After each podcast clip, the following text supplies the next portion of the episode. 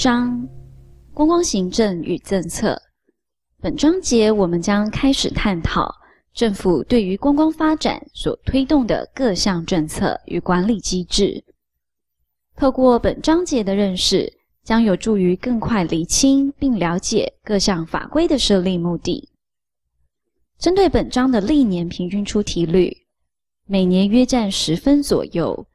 考生需特别留意政府机关所推动的各项施政政策。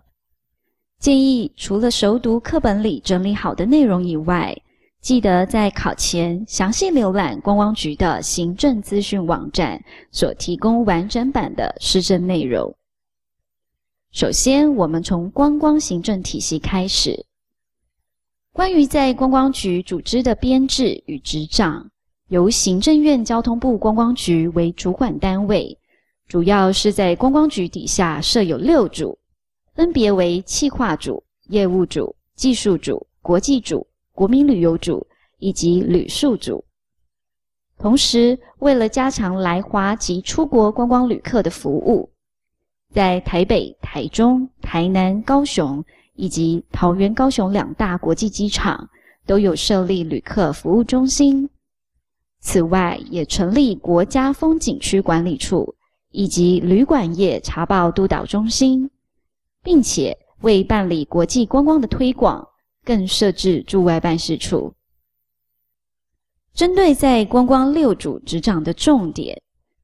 需要先厘清各组所管理的项目，像是在企划组的部分，主要负责观光施政计划的拟定整理。资讯书刊的收集、编译，并负责市场调查分析以及研究。业务组主要负责旅行业导游及领队人员的管理辅导事项以及证照核发。技术组方面，主要在推动观光地区及风景特定区相关的规划管理以及评鉴审核。国际组。不外乎就是针对国际观光宣传的推广及协调，并且执行参与各项会议组织及展览。而国民旅游组方面，主要负责观光游乐业及海水浴场的经营管理，并办理地方民俗节庆活动的辅导及推广。最后，在旅宿组，则主要协调观光旅馆业。旅馆业及民宿业相关的管理及督导事项。另一方面，我国的驻外办事处也是考试的重点之一。观光局未能在一些重要的观光客源地区办理观光的宣传以及推广事务，目前我国在一些海外地区设有驻外办事处，分别在美国的旧金山、洛杉矶以及纽约。德国的法兰克福、日本的东京及大阪，还有新加坡、马来西亚的吉隆坡，以及韩国首尔，也都有设立驻外办事处。至于在中国大陆方面，在香港、北京、上海也都有设立驻外办事处。而近期在二零一七年，泰国的曼谷，以及二零一九年越南的胡志明市。英国的伦敦也新设了驻外办事处。考生在这个部分需自行注意，政府每年可能增加新的驻外点。接下来进入到我国的观光事业管理行政体系，在中央是于交通部下设路政司观光科以及观光局，并且在六直辖市的新北、桃园、台中、台南设置观光旅游局。而台北市设置了观光传播局，高雄市则设置观光局。同时，在各县市政府也都有设置观光主管单位，来负责地方观光的建设以及行销推广。行政院于民国八十五年成立行政院观光发展推动小组，跨部会协调及负责观光业务的发展，并且为有效整合观光事业的推动。于民国九十一年提升跨部会组织为行政院观光发展推动委员会，由行政院指派政务委员担任召集人，交通部观光局长为执行长。我们透过书籍整理的管理体系表，将各主管机关所负责管理的事项做一个分类整理。在交通部观光局的部分，主要负责六组海水浴场以及民营游乐区的管理，而风景特定区又可分为国家级、直辖市级、县市级风景特定区。其中的国家级风景特定区由交通部观光局负责管理，目前一共有十三处。在国家公园的部分，主管机关主要是由内政部营建署管理，目前共有一座寿山国家自然公园以及九座的国家公园。教育部方面，主要负责大学实验林场及博物馆等。其中，溪头自然教育园区是属于台湾大学管理，而惠蓀林场、东势林场则属于国立中心大学管理。这个部分考试会比较常出现。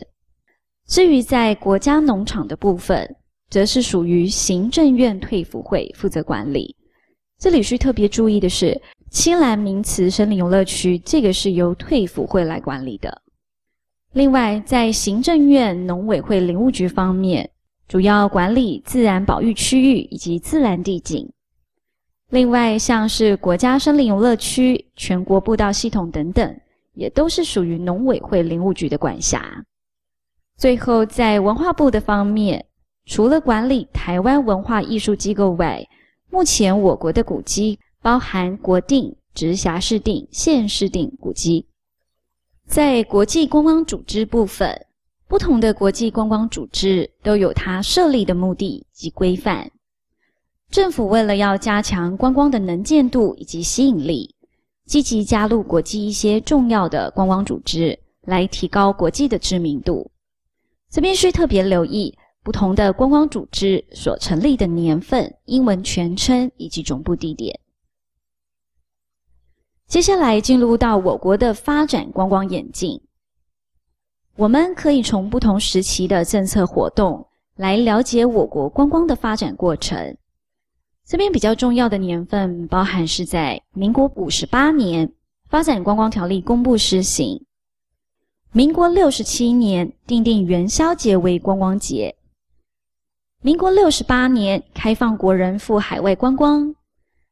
民国七十六年。开放国人赴大陆探亲旅游，并于当年的十二月举办了第一届的台北国际旅展，为的是要加强我国与世界主要的观光旅游目的国家做资讯的交流，并且提升台湾在国际观光市场的地位。民国七十九年，我国举办了第一届的台北灯会，以结合传统花灯和现代科技，并以每年的生肖为主题制作主题灯。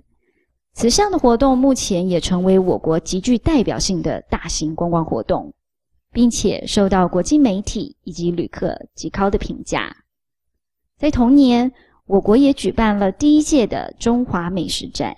不但吸引国际观光客前来，并将台湾的美食推广到国际上。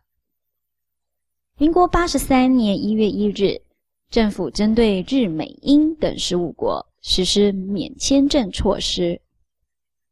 民国九十年实施周休二日，民国九十一年开放第二类、第三类大陆人士来台观光。民国九十二年发行国民旅游卡，民国九十三年定为台湾观光年，邀请张惠妹为港新马地区代言观光，以提升台湾的国际知名度。民国九十六年。F 四以 Wish to see you in Taiwan 为主轴，担任日韩地区的台湾观光代言人。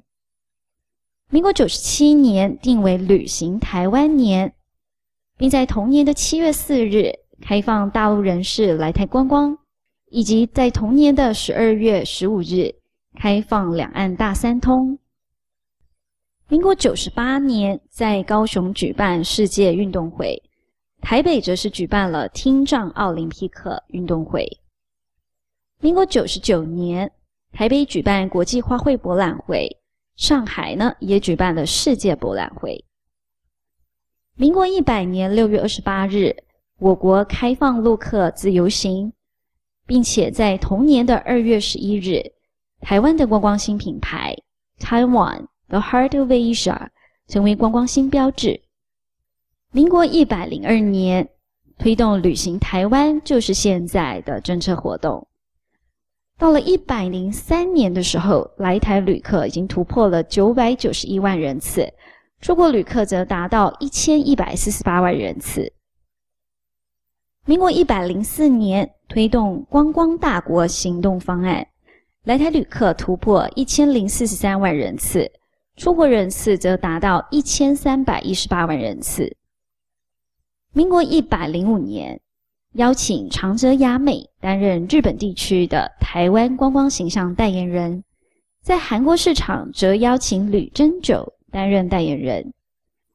经统计，一百零五年来台旅客突破一千零六十九万人次，而出国人次则达到一千四百五十八万人次。民国一百零六年，在台北举办二零一七世界大学运动会。提供各国大学生运动竞技与文化交流的舞台，其规模与重要性仅次于奥林匹克运动会。民国一百零七年，世界花卉博览会在台中举行。同年，政府推动台湾永续观光发展的政策。